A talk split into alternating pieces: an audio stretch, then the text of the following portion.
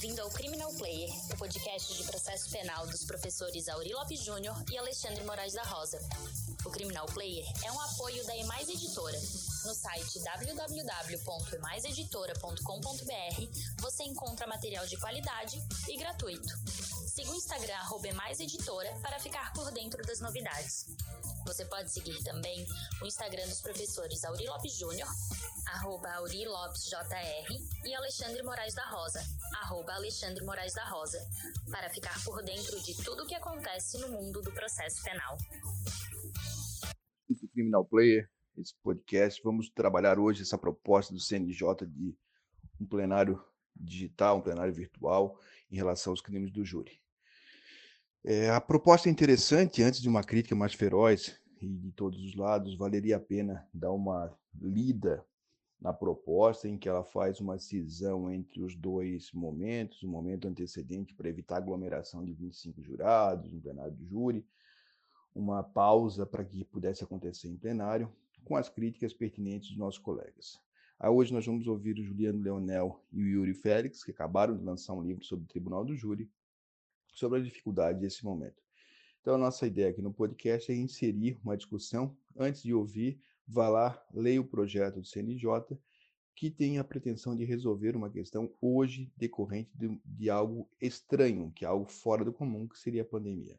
Nós temos muitas vicissitudes. Quinta-feira nós voltaremos com um novo podcast para enfrentar essa questão. Agora fique com Juliano Leonel e Yuri Félix. Olá, tudo bem? É, primeiro é uma honra poder participar desse podcast.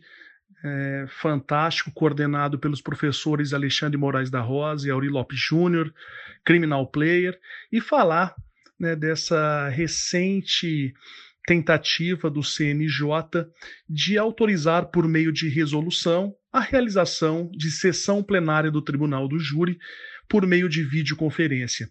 Bom, Particularmente, eu vou falar de aspectos formais inicialmente, até porque uh, o dileto colega, o doutor Yuri Félix, vai se incumbir de uma apreciação acerca de eventuais vícios materiais e, portanto, eu vou discutir eventuais vícios formais, portanto.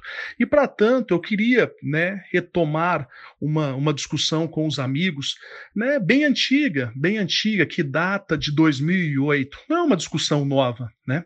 A gente sabe que no passado é, houve uma lei estadual é, editada pelo Estado de São Paulo, a Lei Estadual 11.819-05, que estabeleceu a possibilidade de se fazer interrogatório de réus presos por meio do sistema de videoconferência.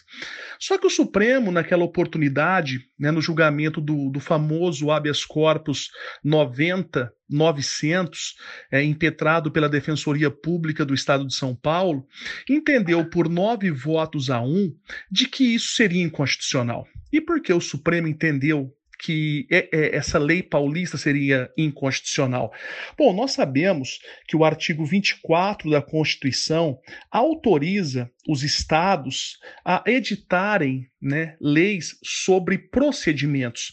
E esse foi o argumento né, do Estado de São Paulo, de que não teria legislado sobre processo, e sim sobre procedimento, nos moldes do artigo 24, inciso 11 da Constituição, e, portanto, não haveria inconstitucionalidade alguma. É, só que o Supremo, naquela oportunidade, entendeu que não, que ao editar né, a, a lei é, 11819 é, sobre o interrogatório, na verdade, na verdade, o que São Paulo fez foi legislar sobre normas de, natureza processual, de tal forma que isso violaria o artigo 22.1 da Constituição Federal, que diz, né, competir à União legislar sobre direito processual. Então vejam, essa matéria o Supremo já decidiu, é, que portanto legislar sobre interrogatório por videoconferência seria legislar sobre direito processual. Esse é um primeiro ponto que eu gostaria de firmar com os amigos, uma posição já consolidada há bastante tempo pelo Supremo. E, portanto, como dito, né, caberia à União, por meio de lei, né, por meio de lei, é, legislar sobre interrogatório por videoconferência. Pois bem, é, dito isso, é, agora a gente se depara né, com um ato normativo 4587, né, dígito 94 de 2020 do CNJ, aonde o CNJ veio vem por meio de uma proposta de, de resolução, é, autorizar os tribunais de justiça, os tribunais regionais federais, a adoção de procedimento para o uso de videoconferência para a realização de sessões de julgamento pelo tribunal do júri, né, em razão da pandemia da Covid que nós estamos vivendo. E, e vejam, né, no artigo 1 dessa resolução, é, o CNJ estaria autorizando os tribunais, portanto, a realizar sessões de julgamento com o auxílio de videoconferência. Inclusive, no artigo 2, é, expressamente o CNJ estaria a afirmar que as sessões de julgamento do Tribunal do Júri é, podem ser realizadas com auxílio de videoconferência, mediante a utilização de sistema apropriado disponibilizado pelo CNJ. Né? É, isso me parece claramente uma legislação. Né? Isso me parece que o CNJ está legislando sobre direito processual. E vejam, é, se o Supremo entendeu que a, a, que a legislação sobre o interrogatório já é legislar sobre direito processual, me parece que disciplinar toda a sessão plenária do Tribunal do Júri também seria legislar sobre direito processual, de tal forma que me parece que o CNJ estaria legislando. E a questão que se coloca é: é o CNJ ele tem atribuição para legislar? Obviamente que não. Né? Ele é um órgão importantíssimo, é né? um órgão administrativo do Poder Judiciário. Mas é claro que ele não pode legislar porque ele estaria extrapolando as suas funções, que sequer são jurisdicionais, né?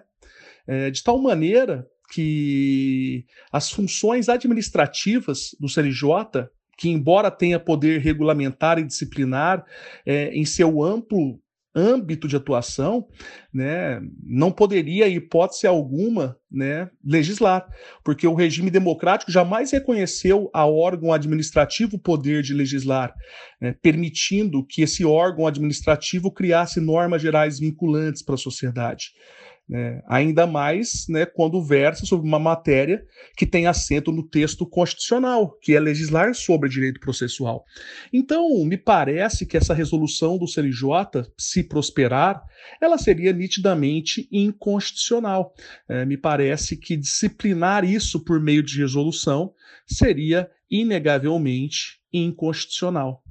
Olá, meus amigos e minhas amigas, meu nome é Yuri Félix, eu sou advogado professor, mestre e doutor em ciências criminais.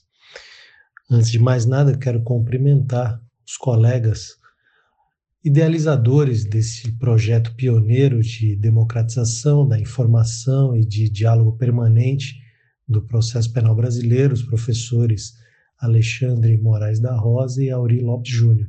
E, claro, cumprimentar meu amigo, meu parceiro, coautor do livro Tribunal do Júri Aspectos Processuais, o professor Juliano Leonel. Enfim, o tema que nós estamos dialogando, essa proposta, esta minuta de resolução do Conselho Nacional de Justiça, que vem sendo questionada por diversas entidades de todo o Brasil, o IBCCRIM, Instituto Brasileiro de Ciências Criminais, que eu sou diretor, bem como outras entidades parceiras como a Abracrim, a Anacrim, associações e entidades que respeitam o direito de defesa, a advocacia criminal, e entidades que compreendem a problemática que se apresenta na discussão de realização de um tribunal do júri virtual professor Juliano Leonel tão bem colocou a questão, a problemática formal no que tange é, esta minuta de resolução apresentada. Claro que entendemos como completamente indevida um órgão da administração, que é o caso do CNJ, um órgão administrativo, propor alterações no âmbito do processo penal, o que por si só já, já entendemos como indevido, como uma atitude que extrapola a competência de um órgão é, administrativo. E é isso que vem sendo proposto. Se nós olharmos esta minuta, esta proposta de resolução, que seria votada, mas que entidades como a própria Ordem dos Advogados do Brasil por intermédio do seu Conselho Federal, e tantas outras entidades é, requereram é, a retirada desta minuta da pauta de julgamentos do plenário virtual do Conselho Nacional de Justiça, e que num primeiro momento esse pedido de retirada de pauta foi indeferido, depois foi, foi mantido, enfim, idas e vindas. Mas, para além é, dessa discussão tão bem colocada de uma necessidade de cumprimento da regra do jogo democrático, é, pois entendemos que, principalmente em matéria processual, a forma ela é garantia. Mas, para além desse debate, inúmeras questões são colocadas, e questões estas que já foram até mesmo apresentadas pelo Conselho Nacional da Defensoria Pública, por exemplo, que, que são princípios elementares de um sistema democrático, de um tribunal popular, de, de modo que fica a pergunta: como exercer a plenitude de defesa prevista na Constituição, quando o tema é tribunal do júri, de maneira virtual. Como fazer com que o indivíduo exerça o seu direito de defesa, o seu direito de presença, como fazer valer, como fazer vigorar o princípio elementar de um sistema democrático, que é o princípio da oralidade, o direito ao confronto, como apresentar ao conselho de sentença aquelas provas que foram produzidas na primeira fase do júri, na fase do sumário de culpa, como confrontar, como apartear quando necessário um aparte. Imaginem, senhores, amigos, um aparte virtual, uma verdadeira gritaria pelo, pelo meio eletrônico. Então, inúmeras perguntas são apresentadas, inúmeros questionamentos, é, alguns até de uma forma folclórica ou pitoresca. Imaginem se a conexão do advogado cai, o que acontece? Isso caracterizaria um abandono de plenário? Seria uma nulidade relativa? Seria uma ausência de defesa técnica? Nenhuma das anteriores. O que seria isso? Como garantir que as testemunhas não, não estejam sofrendo algum tipo de pressão? algum tipo de influência para este ou para aquele lado? Como garantir a incomunicabilidade dos jurados?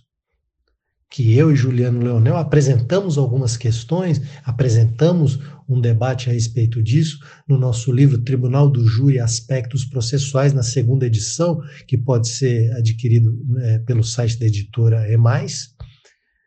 Mas como garantir essa incomunicabilidade? Como garantir a integridade física, a independência é, é, das testemunhas, sejam elas de acusação ou defesa? É, como dialogar é, uma eventual divergência na formulação da quisitação? É, enfim, são inúmeros questionamentos que se apresentam e, e, com todo respeito, a proposta de um tribunal do júri virtual é uma proposta que não reflete a realidade daquele que conhece a tribuna do júri, conhece o Tribunal Popular.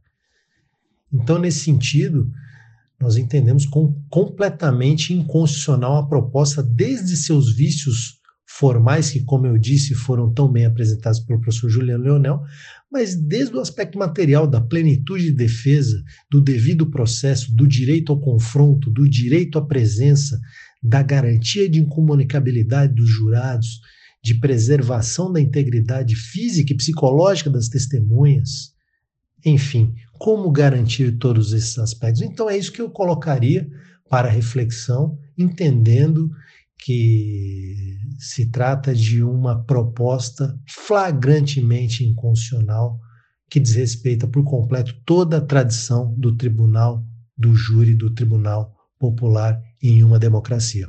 Obrigado, meus amigos, até breve e seguimos aí no debate de um processo penal humanitário e democrático. Um abraço.